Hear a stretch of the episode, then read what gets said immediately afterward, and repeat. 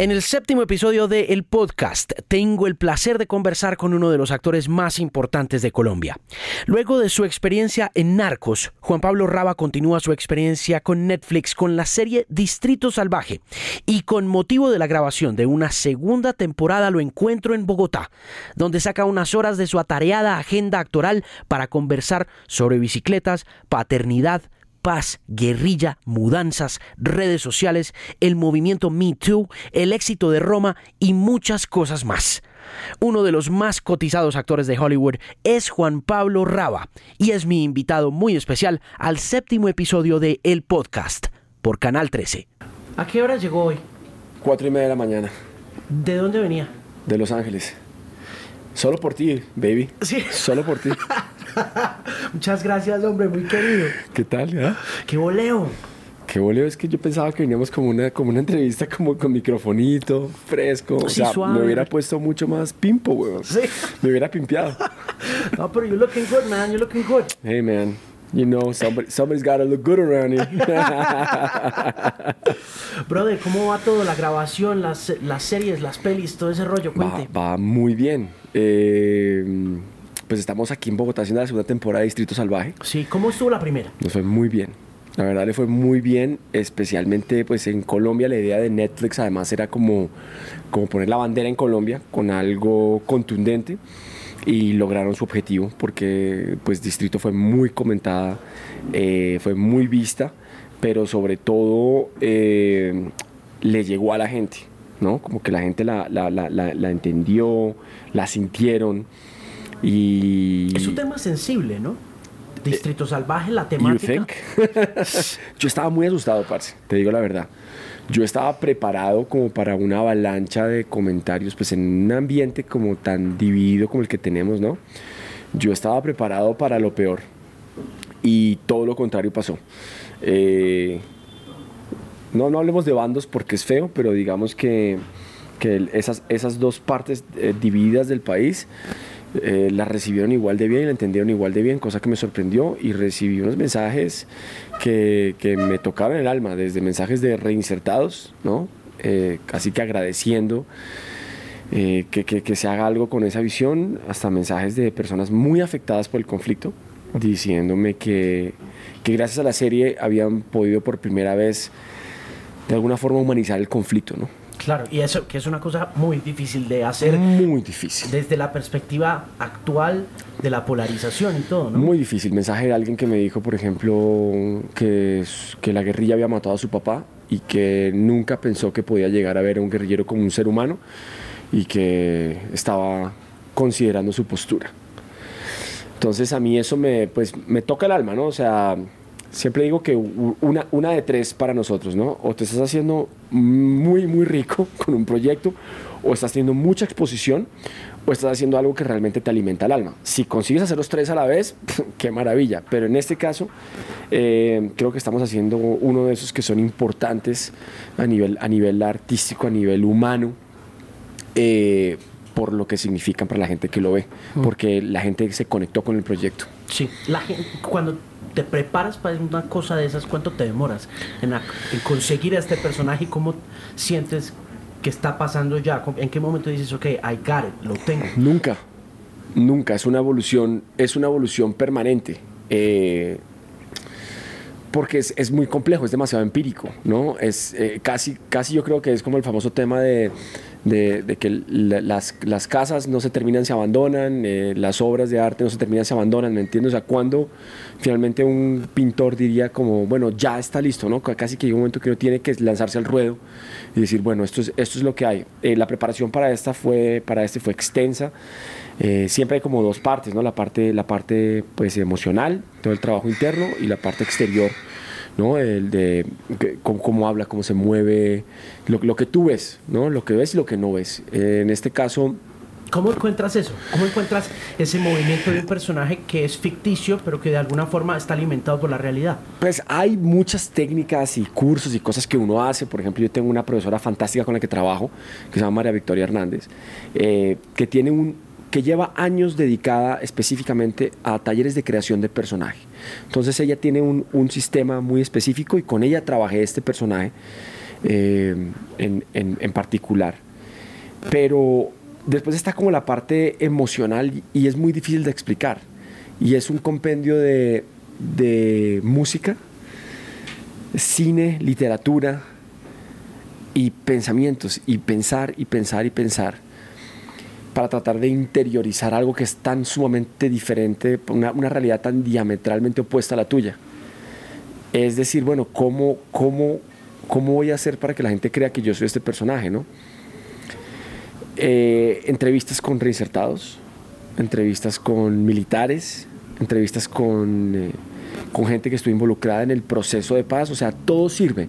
Empieza a ser una suerte de experiencias eh, esponjas, así se quiere, ¿no? Como para hacer una analogía, en donde cosas empiezan a cambiar. Lo curioso es cuando, cuando cuando el personaje de alguna forma overtakes, ¿no? Eh, se toma, se, apodera. Se apodera un poquito. Mm, y Mónica, pues mi esposa me dice como sabe perfectamente cuando está el personaje por ahí como presente, ¿no? Eh, ¿Qué pasa en, esa instancia familiar que se puede apoderar o cómo te deshaces de él al final del día? Poco sí, ¿sabes? Eh, con este además se dio una, una particularidad y es que eh, yo terminé distrito y, me regresé a Canadá. La primera temporada me regresé a Canadá. Se canceló una serie que iba a hacer, entonces eh, me quedé a esperar a que naciera Josefina literalmente. Tuvimos una oferta de trabajo otra vez en Canadá y preferí, preferí esperar y pasar tiempo con Josefina, con Mónica, ¿no? Como estar... Y realmente, entre cosas y otras, pues eh, no hice ningún otro personaje hasta ahora que volví a ser distrito.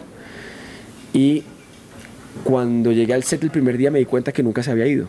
El personaje estaba ahí. Eh, normalmente la forma más fácil de echar un personaje es con otro. Empiezas a trabajar en otro, o, bueno, haces ejercicio, haces cosas, pero este como que no lo quise soltar. ¿Por qué no? Tal vez porque sabía que lo iba, porque venía a hacerlo otra vez, eh, porque el, proceso de armarlo fue muy complejo, eh, porque me gusta, porque lo quiero un montón, porque me conmueve mucho también.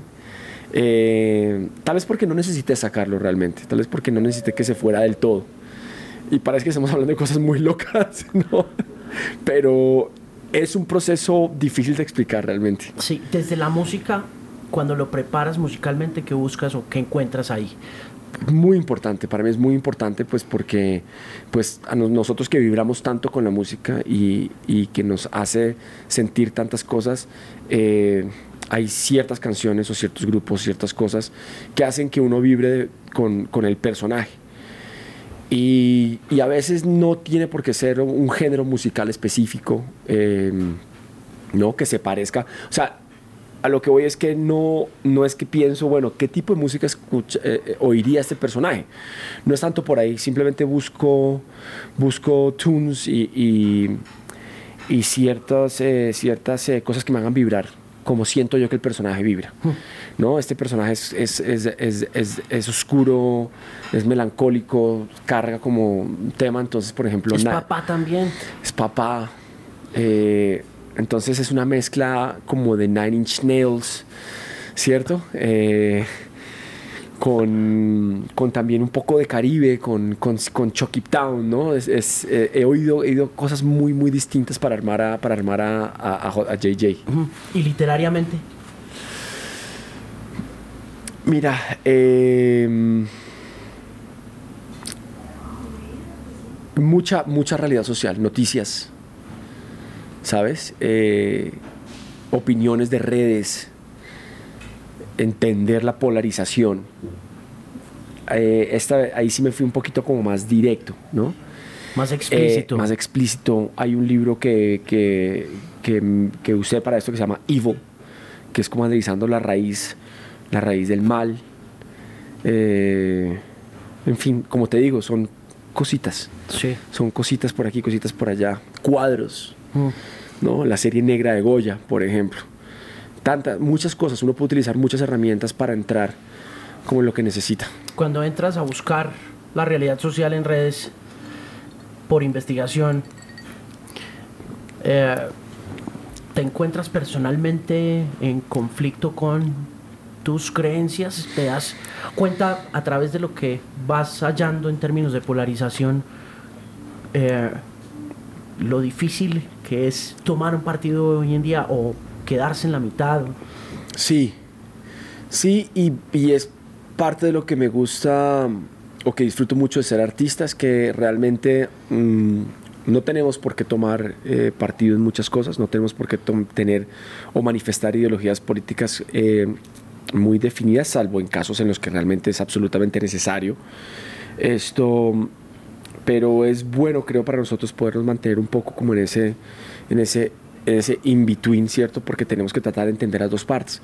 Yo tenía una idea tengo una idea muy, muy personal, muy radical sobre lo que, lo que pienso, siento de la guerrilla como tal y lo que le ha hecho al país, pero tienes que dejarlo un poco de lado para poder hacer el personaje simplemente, porque, porque el personaje, si a ver, vamos, no tiene la culpa de lo que tú pienses. Y tienes que tratar de realmente entenderlo, tienes que tratar de vivir su realidad y para poder vivir la realidad, pues tienes que en, lo en la medida de lo posible no juzgarlo. Claro. Entonces hay que como que quitarse el del vaso, ¿no? Que ya tienes como toda esa alimentación de tantos años de, noticias eh, tan macabras además, ¿no? Tan fuertes. Y decir, bueno, ¿cómo hago para contar la historia de este individuo? No quiero contar la historia ni de la guerrilla, ni voy a hablar de los líderes, eh, ni de las marramucias, de... Bueno, sí, bueno, realmente sí, porque sí hablamos en la serie también de, de, los actos delictivos como tal. Pero lo bueno es que como no fue una una historia, como no es una historia sobre el conflicto como tal, es la historia de una persona, eh, utilizamos el marco del conflicto para nutrir esa historia eh, y eso también lo hizo más fácil. Cuando te bajas del avión, ¿qué haces? Te bajas después de un viaje de no sé cuántas horas. ¿Cuánto es el y Bogotá? Son eh, seis horas y media. Uh, red Eye, de noche. Es el Red Eye Fly. Pues mira, te digo la verdad, te podría actuar acá que es dificilísimo y súper complicado, pero realmente eh, viajar para mí es, es como parte de parte de la vida y yo me siento en el avión y me quedo dormido. O sea, duermo, no como absolutamente nada, me quedo absolutamente profundo.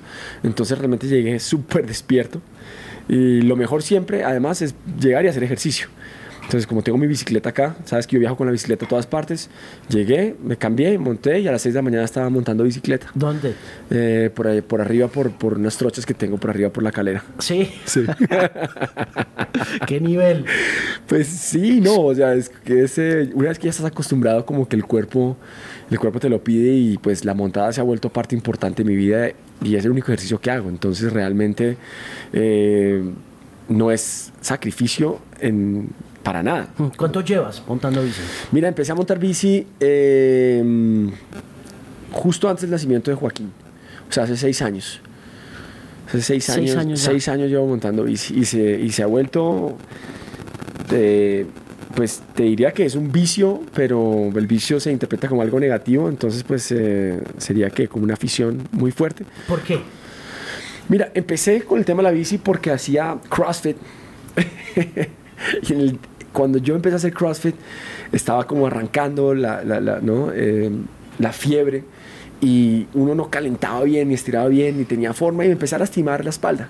Y mi mejor amigo, que es un arquitecto que se llama Ricardo Jiménez, siempre me decía como, man, deje de estar ahí que lo que, para que lo griten toda esa mano de gringos, porque son todos como ex-military, ¿no? Todos son como super driven.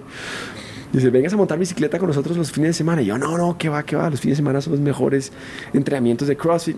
Hasta que ya me fregué la espalda. Y un día le dije, bueno, listo, camine. Lo acompañé a montar bici.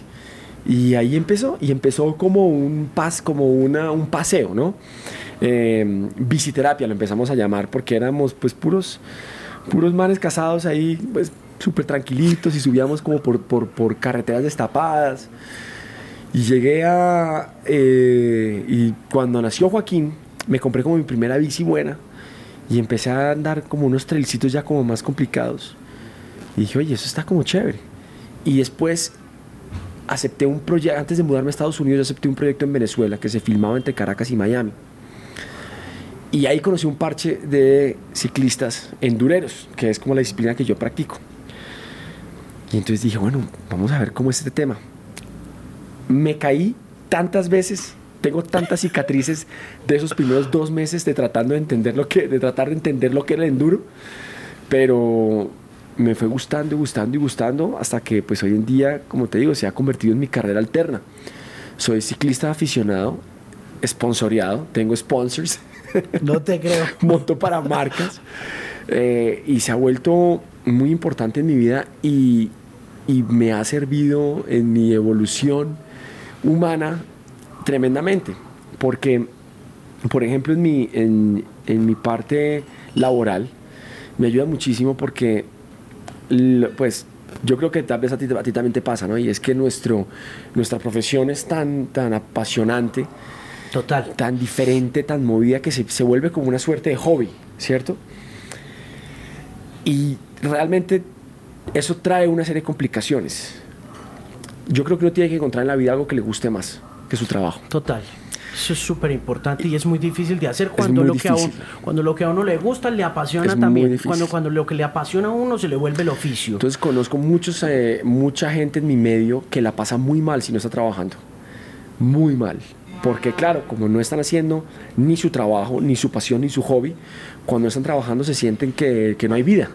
Se sienten que la gente los olvida, se sienten que no, están, que no son productivos, que no tienen valor y la pasan muy mal. Pero tengo amigos muy exitosos que la- no sabes lo mal que la pasan. Pero es, es curioso que hayas salido del CrossFit que tiende a ser tan rudo a una cosa aún más ruda como, como el enduro. Es que esa vaina. El usted enduro se- es duro. Usted se cae.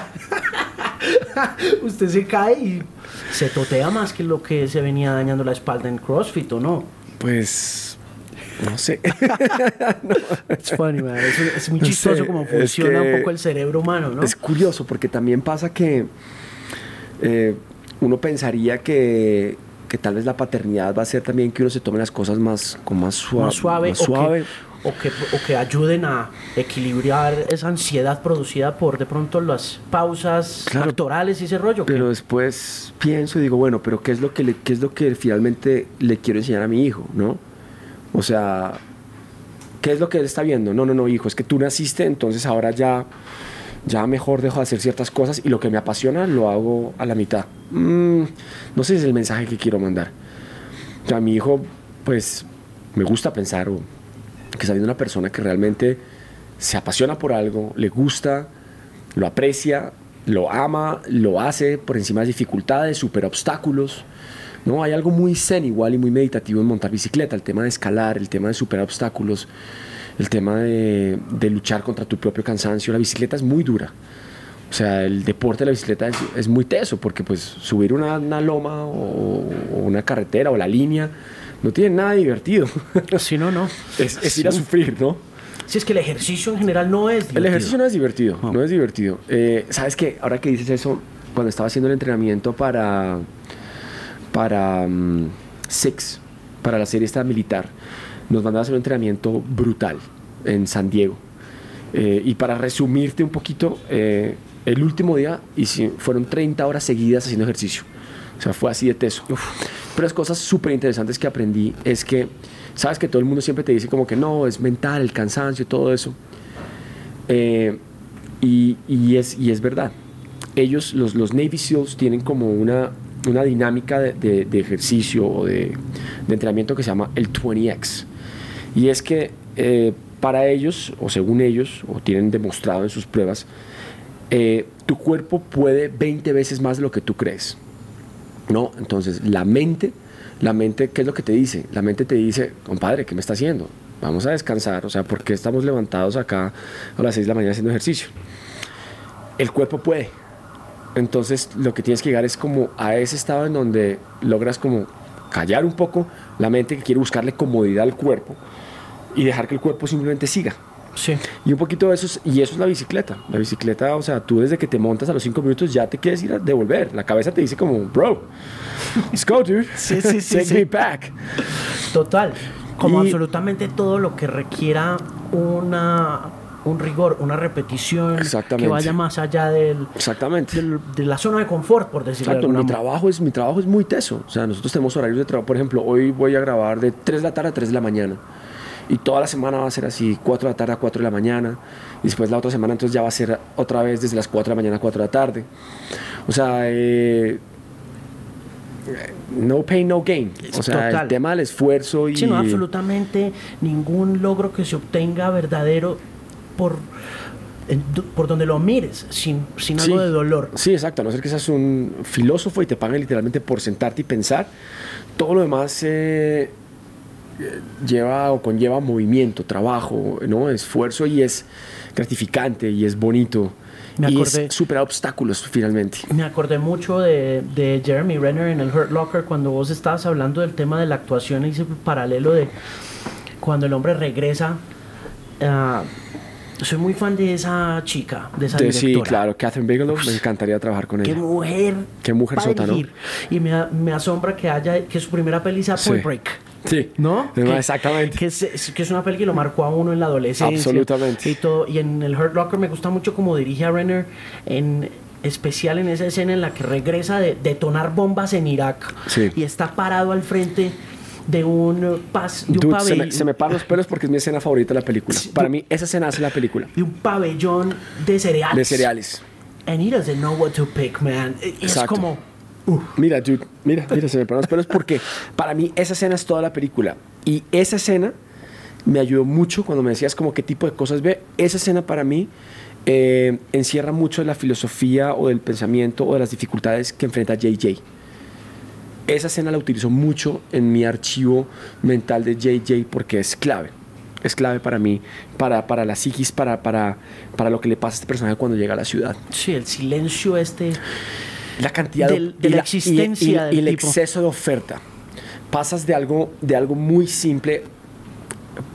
¿Por qué es tan complicada la vida del soldado y sobre todo el soldado élite? Porque es una suerte de Jekyll and Hyde permanente. Son, están entrenados, son individuos altamente entrenados para algo muy específico, para seguir órdenes o para tomarlas, dependiendo el caso, en un campo de batalla con unas reglas muy específicas que no tienen nada que ver con nuestro mundo y nuestro entorno normal. Y de repente sacas a esa persona, lo mandas seis meses, lo sacas seis meses, y ahora le dices, no, ahora eres un padre de familia, ahora tienes que llevar a tu hija a ballet y tienes que ir al mercado.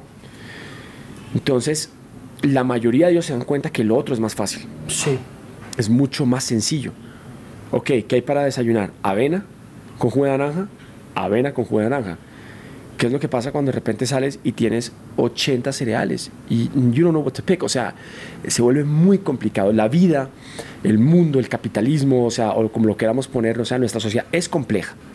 El exceso de opciones es complejo. Es más fácil seguir órdenes o decir, ok, esto es lo que tengo que hacer. Sí, y el nivel de desadaptación también la Bigelow en Zero Dark Thirty Mm. Zero Dark Thirty. hace la crónica de este grupo élite de gente que va y se mete allá en Abbottabad y, y uno después lee los testimonios de esos soldados y Es muy los, complejo. los niveles de desadaptación de esa gente en Claro. la sociedad son enormes. Claro, porque además estás, estás, te vuelves un, un adicto a la adrenalina, un adicto al peligro, ¿no? O sea, ellos mismos lo dicen, dice, nunca te sentirás más vivo que cuando estás a punto de morir.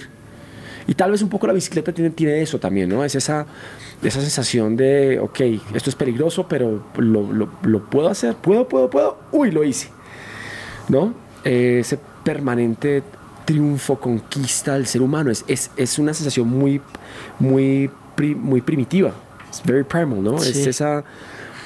Esa, esa ansia animal, de su- ¿no? Es muy animal, es muy animal. es instinto, es selección Exacto. natural. Y nuestro trabajo va mucho en eso también, el, el- el crear los personajes. Yo no sé si alguien pueda específicamente como decir como no, no, este es exactamente lo que yo hago. Hay una parte, hay una parte muy, eh, ¿cómo te diría? Hay una parte muy consciente y hay una parte completamente inconsciente a la hora de crear un personaje. De repente pensaste, pensaste, pensaste y de repente, ¡pum!, empezaste a caminar de una forma diferente, empezaste a hablar de una forma, o sea, es, es muy, muy interesante. ¿Cómo ha cambiado la actuación como oficio desde esa perspectiva del aprendizaje y también de la inconsciencia a la hora de adaptar una figura, sea ficticia o sea real, eh, desde las épocas que yo creo que ya cada vez se distancian más del, del Mm. oficio y de, y de lo que entendemos como tal, de Marlon Brando, de, lo- de- de la escuela de Lee Strasberg, de todas esas cosas. ¿Qué ha, qué ha pasado en ese Mira, sentido? yo, yo estudié en, en, en, eh, en Strasbourg, eh, en Nueva York, justamente porque quería como entender el, el método, ¿no? Eh, que fue con lo que tú y yo crecimos, ¿no? Claro. La- eh, Pacino. Pacino, De Niro, Brando. Eh, y fue muy interesante ir ya como un actor. Yo llevaba un tiempo trabajando eh, y poder ir y ver qué herramientas realmente se podían trasladar a un set actual. Es muy interesante. Lo que más ha cambiado es el tema tiempo.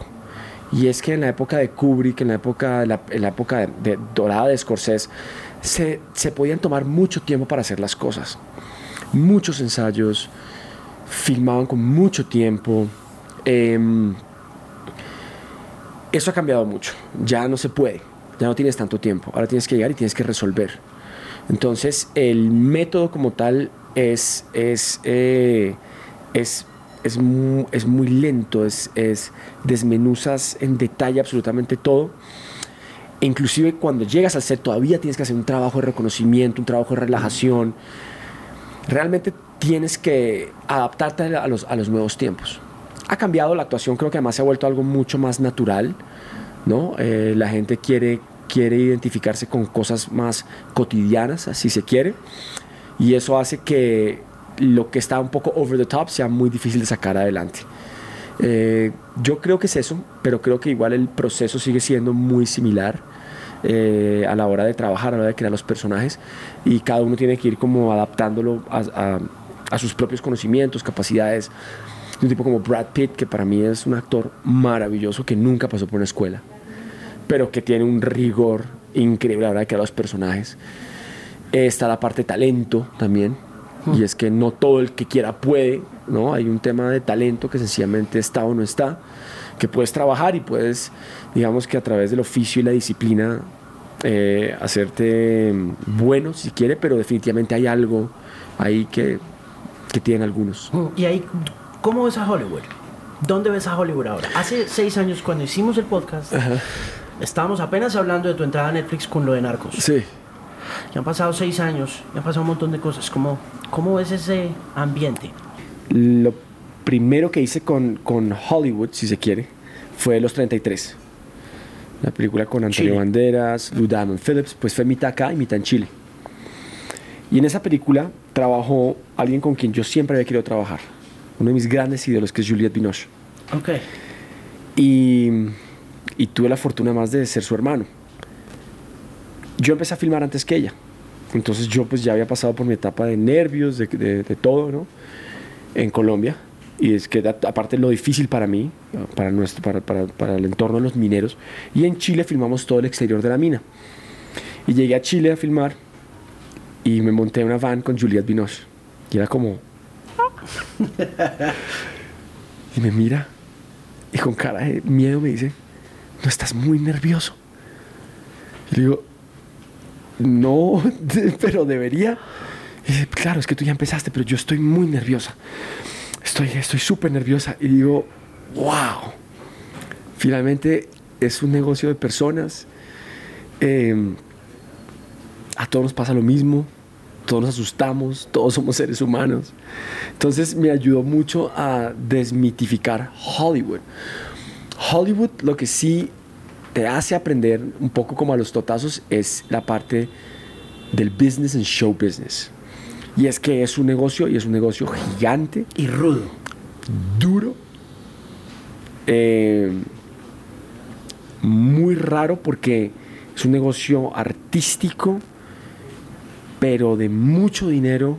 Entonces las personas que están involucradas no necesariamente tienen que tener esa...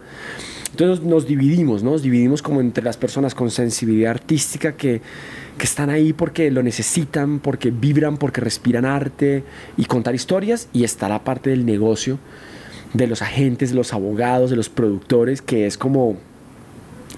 Entonces, sí. eso sí es duro. O sea, porque Como el music business. el music business. Cuando estábamos, cuando estaba en Colombia, de alguna forma me sentía muy cómodo, ¿me entiendes? Porque pues está en mi país, con mis amigos, ¿no? O sea, conociendo a todos los productores, a todos los directores, ya te sabes cómo manejar, Sí, ¿verdad? no está tan...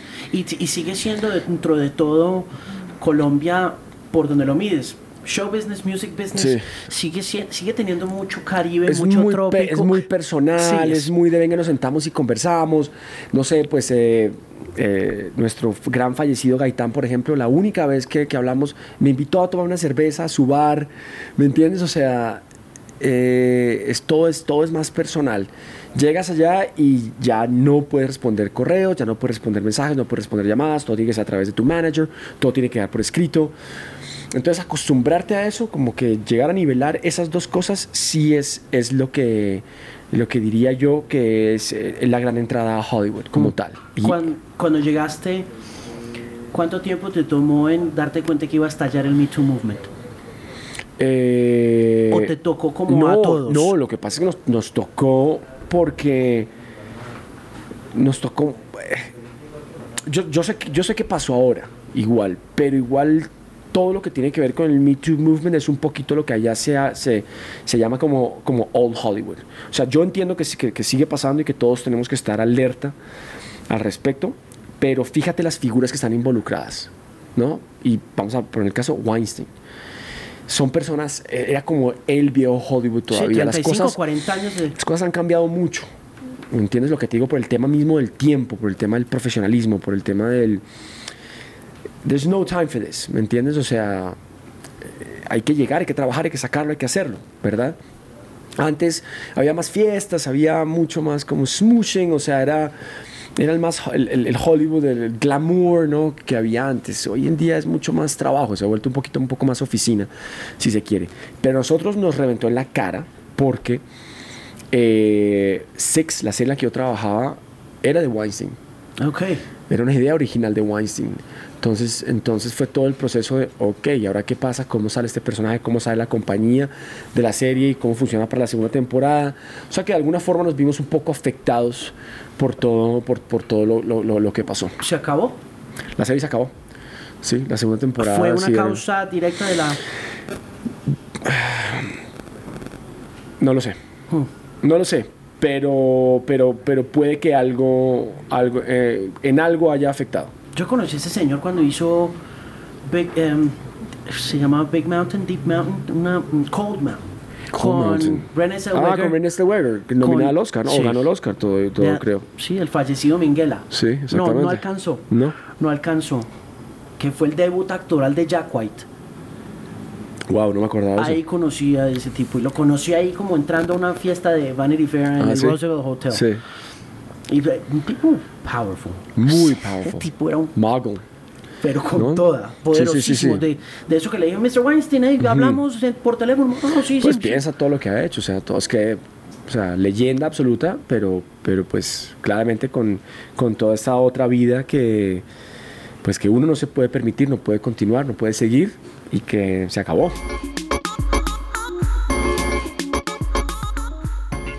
¿Sientes que el cine se va a acabar como Spielberg? ¿Y siente uno que Spielberg siente miedo de Netflix? No, fíjate que no, está yendo súper bien Netflix ahora con el tema de los teatros. Eh, tiende a cambiar, creo, simplemente. Eh, no creo que dejen de haber salas de proyección.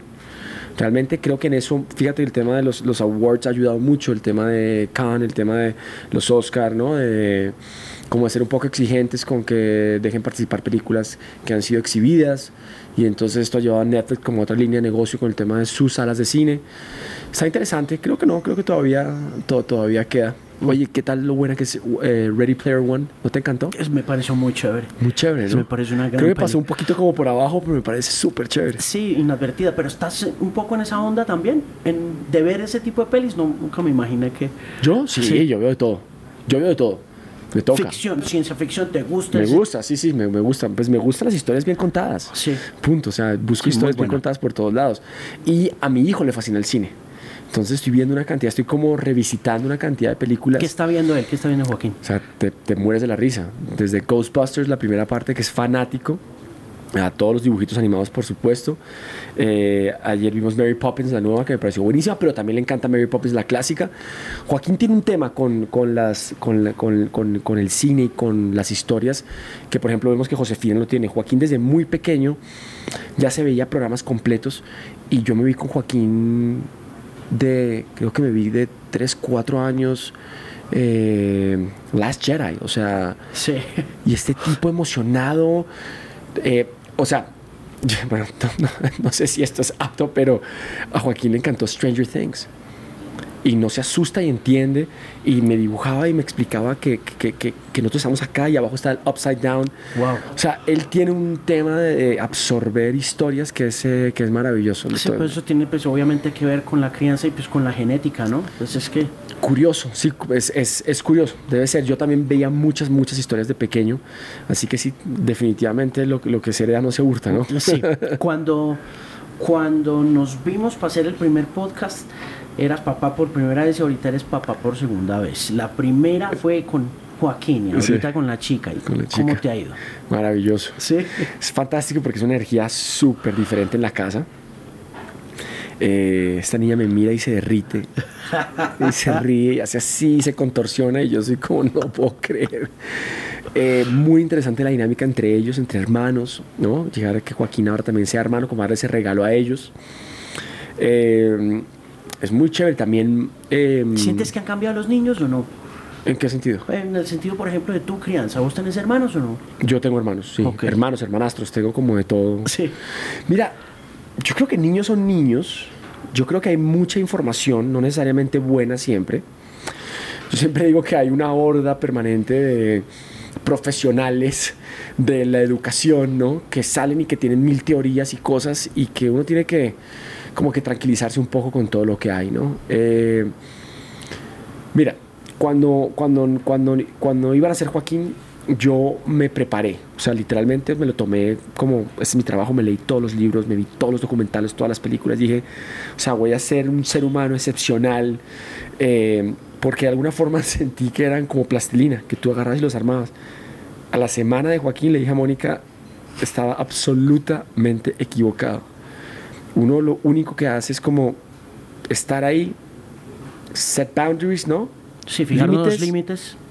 Modales, ejemplo, por supuesto. Eh, crear como una red de seguridad, tratar de crear como una memorabilia, como en su cabeza las imágenes que ven. Pequeños recuerdos y momentos. Más allá de eso, yo le vi la personalidad a Joaquín y es el mismo que era cuando tenía una semana. Entonces, si los niños han cambiado, no, los niños son los niños. Oh, Cambiamos nosotros, cambia el mundo. Hay mucha información, muchas herramientas, otras cosas, ¿no? O sea, cuando la gente dice, no, en mi, época no había tablets. Sí, obvio, en tu época no había tablets, simplemente no había tablets. Y tú tampoco tenías teléfono y estás hablando por teléfono. Entonces, hay que simplemente tener los ojos abiertos para tratar de hacer lo mejor posible, pero o sea, si, si, estuviera el manual de cómo hacer las cosas bien, todos lo compraríamos, ¿cierto? Total. Pero y los manes tienen su propia personalidad desde que nacen. Sí, no hay mucho que se pueda hacer respecto a eso, ¿no? No hay mucho que se pueda hacer. Al man le gustan las mismas cosas que le gustan desde que nació. Algunas cosas van variando, van cambiando, va creciendo, va evolucionando sus gustos. Pero el tipo es firme, firme con lo. Yo me di cuenta, por ejemplo, de Joaquín de una vez. Dije, él va a ser difícil para negociar lo que no le gusta. Y sigue siendo exactamente igual cuando el tipo no le gusta algo, y Josefina es exactamente todavía más, más, más fregada que él. Testarudos. Sí, y como, como siempre dispuestos a decirte lo que no les gusta. Ok. De frente. Y digo, me gusta eso, ¿sabes? Me gusta eso. Tal vez antes como que tenía esa, esa idea como casi que había como que romper el espíritu, un poquito como los niños, ¿no? Como que la educación era como, no, hay que romperlos, ¿no? Eh, no. ¿Cómo les enseñas de todas maneras a, que es algo que me parece a mí bien difícil de enseñarle al niño hoy en día desde mi perspectiva de, con Silvana y es cómo enseñarles a aceptar el rechazo sin que se desmoronen? Porque también el hecho de que se críen en esquemas familiares primero muy sólidos, que tengamos súper claras unas cosas y otras no tanto, pero que dentro de esas cosas que tenemos claras podamos sentar unas bases de seguridad, de autoconfianza que pueden llegar a desmoronarse muy rápido cuando tienes el mundo a tu alrededor. ¿Qué, qué le dices a un niño cuando, cuando le dicen que no en alguna otra parte que no es la casa? Simplemente como estar ahí, yo creo que no puedes hacer mucho más. ¿no? La, la, la, la vida es una experiencia única e irreemplazable y cada uno lo lleva como puede. Fíjate que todavía hoy en día, 40 años y estamos como un poquito en las mismas, ¿no? Sí. Y es que uno nunca deja de aprender. Y hay cosas que uno puede hacer por ellos, puede hacer que sea un trago menos amargo tal vez, no sé, a veces simplemente es como, hey, lo que pase afuera, pase afuera, pero aquí estamos nosotros, aquí está tu red de seguridad y sabes que siempre puedes venir acá. Y se han creado en redes sociales, ¿no? ¿Qué más haces, no? Oye, se han creado en redes sociales, así como in front of the whole world. Sí, no, fíjate que igual es, es muy divertido porque yo siempre le hago esta misma pregunta. La gente, no sé, critica como, no, es que estás mostrando todo de tus hijos. Ok, ¿en qué, ¿en qué colegio estudia, amigo? ¿Cómo se llama su mejor amigo? ¿Cuál es su comida favorita? ¿Qué es lo que hace los sábados a la mañana? Ah, no sabes. O sea que tú ves lo que yo quiero que veas, compadre. Claro, claro. ¿Ves? Entonces, eh, sí, hay un tema de que somos, somos open porque siempre lo decidimos. Ahora la gente es mucho más relajada, pero al principio me acuerdo que la gente le ponía eh, cobijas encima a los hijos para que no se vieran, para tal. Finalmente terminas creando como un poquito más tal vez de, de, de curiosidad al respecto, ¿no? No, estos somos nosotros, somos gente con una vida muy, muy curiosa, pero muy tranquila pero somos muy cuidadosos. Muy cuidadosos, monitoreamos mucho quién está, quién ve, quién mira. Eh, it's a brave new world. Sí. Estamos aprendiendo todos los días. ¿El movimiento es difícil? ¿Moverse con, con los dos críos para arriba y para abajo? Nos hemos hecho muy buenos. Nos hemos hecho muy buenos para movernos. Eh, y, y, como que le, le quitamos simplemente el misterio. Como que hay mucho de, uy, la mudanza. Y ahora, ¿cómo hacemos? ¿Sabes qué? mudarse efectivamente es complicado, pero es complicado, es una semana de tu vida. Y en esa semana de tu vida limpias, sacas cosas que no usas hace años. O sea, como que yo cada mudanza la uso para minimize, minimizar, minimizar, minimizar. De hecho, ahora eh, hice una cosa muy divertida y es que reduje completamente mi armario. Tres prendas.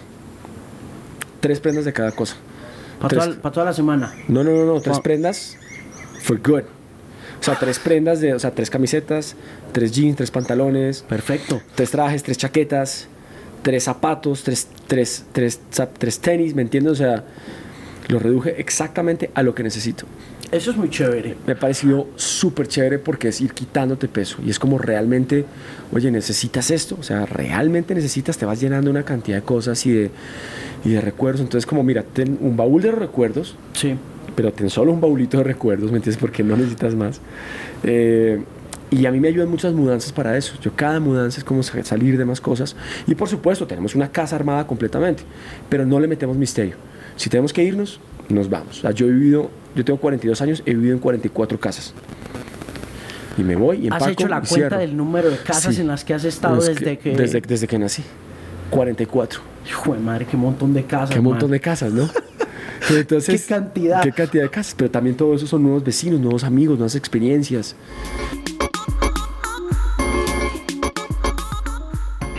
¿Por qué los mexicanos han cogido tanto poder en Hollywood? ¿Qué, qué, qué tienen Cuarón eh, del Toro? Eh, eh, González Iñárritu. Pero tiene un talento impresionante, gente muy, muy talentosa sin duda. Mm, México le lleva una ventaja a toda Latinoamérica, exceptuando tal vez Argentina, en hacer cine. O sea, ellos tienen una, una cultura eh, cinematográfica extensa, muy importante, no solamente para Latinoamérica, sino para el mundo. Entonces, pues, no hay de otra a nivel de producción, o sea, nadie produce más televisión que ellos en Latinoamérica. Ellos son, son grandes, son fuertes. La influencia mexicana en Estados Unidos es muy grande también. O sea, ellos son Claro. el pueblo hispano con más representación en Estados Unidos, son ellos. O sea, no hay, no hay de otra. Mm, ¿No sientes un poco político el tema? A veces me da la impresión, a mí lo veo yo por todo lo que ha pasado con Trump, por lo que ha pasado con sin Vicente- duda, creo que, hay, creo, que hay, creo que hay un poco de eso. Pero si fuera, si fuera solo político y no hubiera talento atrás, creo que podríamos todos como sentirnos un poquito más molestos, sentir rechazo. Claro. Pero hay mucho talento, las pelis son muy buenas. Es que realmente las pelis que han ganado son muy buenas. Ahora, que lleven, ¿cuántos llevan seguidos? Cuatro o cinco, o sea, es impresionante. Sí, es una O cosa sea, sin brutal. precedentes. Ahora, a mí todas las que han ganado me han parecido unos peliculones, Mm. me han parecido fantásticas. Me hubiera gustado, ¿sabes qué?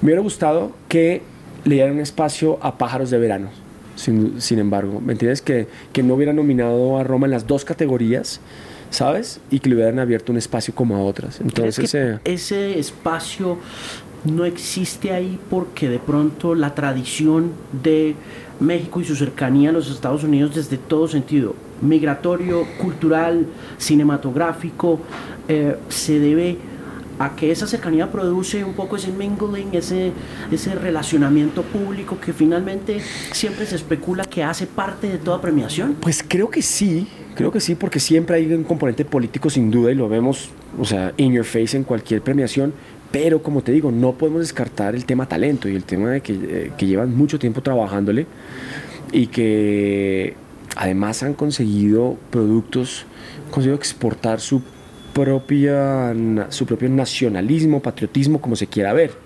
Porque lo interesante de esos directores es que todos han sido formados en esa escuela y que un tipo como Cuarón venga a hacer Gravity, algo como tan sumamente American, Sí, sí. ¿no? Sandra Bullock, George Clooney, ¿no?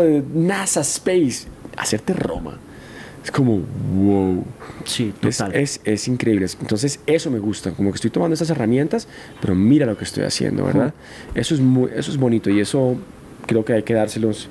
O sea, no, no, no, no, se les, no se les puede quitar ese mérito que tienen. Y ese paralelo de previo a Roma con esa peli de Jonás que hizo con Bardem.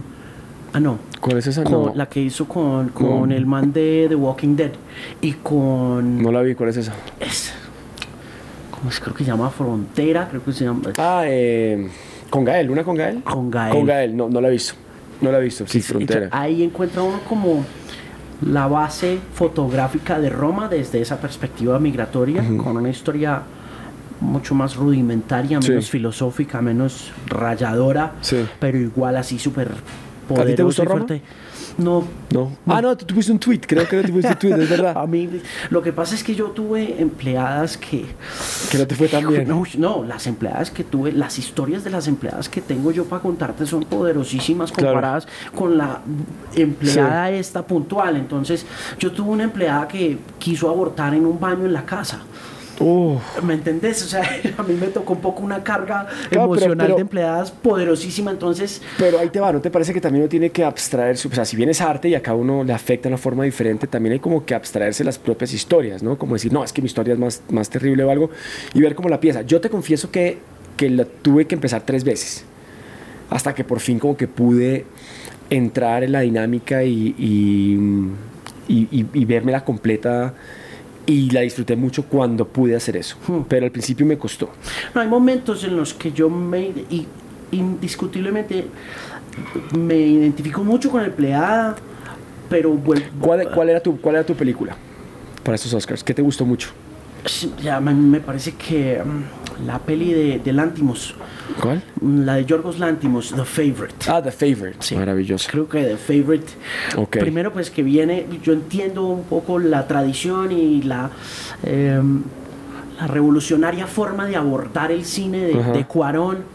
Pero me gusta mucho la retórica del Lantimos, súper oscura y sarcástica. Y lo que hizo con Colin Farrell en The Lobster. Sí. Eh, Sí, es, es sofisticado. es- es- es Muy sofisticado. ese tipo de guiones me parecen a mí. A mí me gustó, por ejemplo, con, con Cuarón, me gusta ese momento en el que en que ella conecta con el chico en la terraza y le dice que está muerta y todo me parece muy bonito ese momento.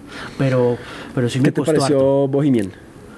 Me- Bohemian me encantó Ajá. Porque por, por Live Aid, por, por la escena final de Esa Wembley. escena, ¿cierto? Sí, esa escena es muy Creo que- emocionante. creo que esa escena construye ya A mí me pareció, me pareció como adolescente la película. Sí, es que los biopics son muy complicados. Me pareció un poco adolescente, me pareció... Me quedé con ganas de un poco más, me quedé con ganas de un poco de oscuridad. La sentí demasiado light. No sé si es porque hay, pues los miembros están todavía vivos, no sé si es porque tenían restricción a la hora de contarla, o bueno, o tal vez él simplemente tomó como esta, forma de, de contarla, pero me quedó faltando un poco más. Oye, y me viene el avión Green Book y, ¿Y el tal? trabajo me pareció maravilloso. El trabajo de Vigo me pareció una cosa salvaje. ¿Tú conoces a Vigo o no? No lo conozco, no tengo el placer, me encantaría. Es uno de los actores con los que siempre he querido Ese trabajar. personaje es fabuloso. Pues yo he hablado con él un par de veces. Sí. Es bien temperamental, pero es fabulosísimo. Bueno, tiene su Argentina, es argentino, ¿no? Tiene Sí, su... sí, pero sí. ¿Qué tal History of Violence? ¿Qué tal ese peliculón? History of Violence es History of una, Violence es un, película muy brava. es una cosa muy, muy brutal. que Cronenberg es muy chévere. Pero total, pero Cronenberg es total. muy chévere. Bueno, entonces, ¿hasta cuándo grabaciones de Distrito Salvaje? Hasta mayo, eh, mediados, de, mediados de mayo, grabaciones de Distrito Salvaje. ¿Y cuándo Eh, sale? Por ahí, misma fecha, como octubre, septiembre, octubre, más o Porque menos. es, eso es rápido. ¿Tú la viste? Sí, ¿Te gustó? sí. Chévere. Me pareció muy chévere. Chévere. Me gustó muchísimo. Sí. Y yo no soy de series, pues yo no. Sí. A mí me cuesta un poquito el, el ADD. Claro, estar, claro, estar como ahí centrado en una. Estar ahí el bench watching. Me impresionó la cantidad de gente que dice, no, la empecé a ver y no paré. Y es como, ¿cómo así que te zampaste 10 episodios en una sentada? Qué cosa tan enferma, hermano. Estuvo fabulosa y pues esperando la segunda. Mm. Looking forward to it. Yeah, man. Mi querido Raba, thank you. Gracias. ¿Ya está? Bueno, ya fue. Eso fue todo, gracias. Gracias a ti.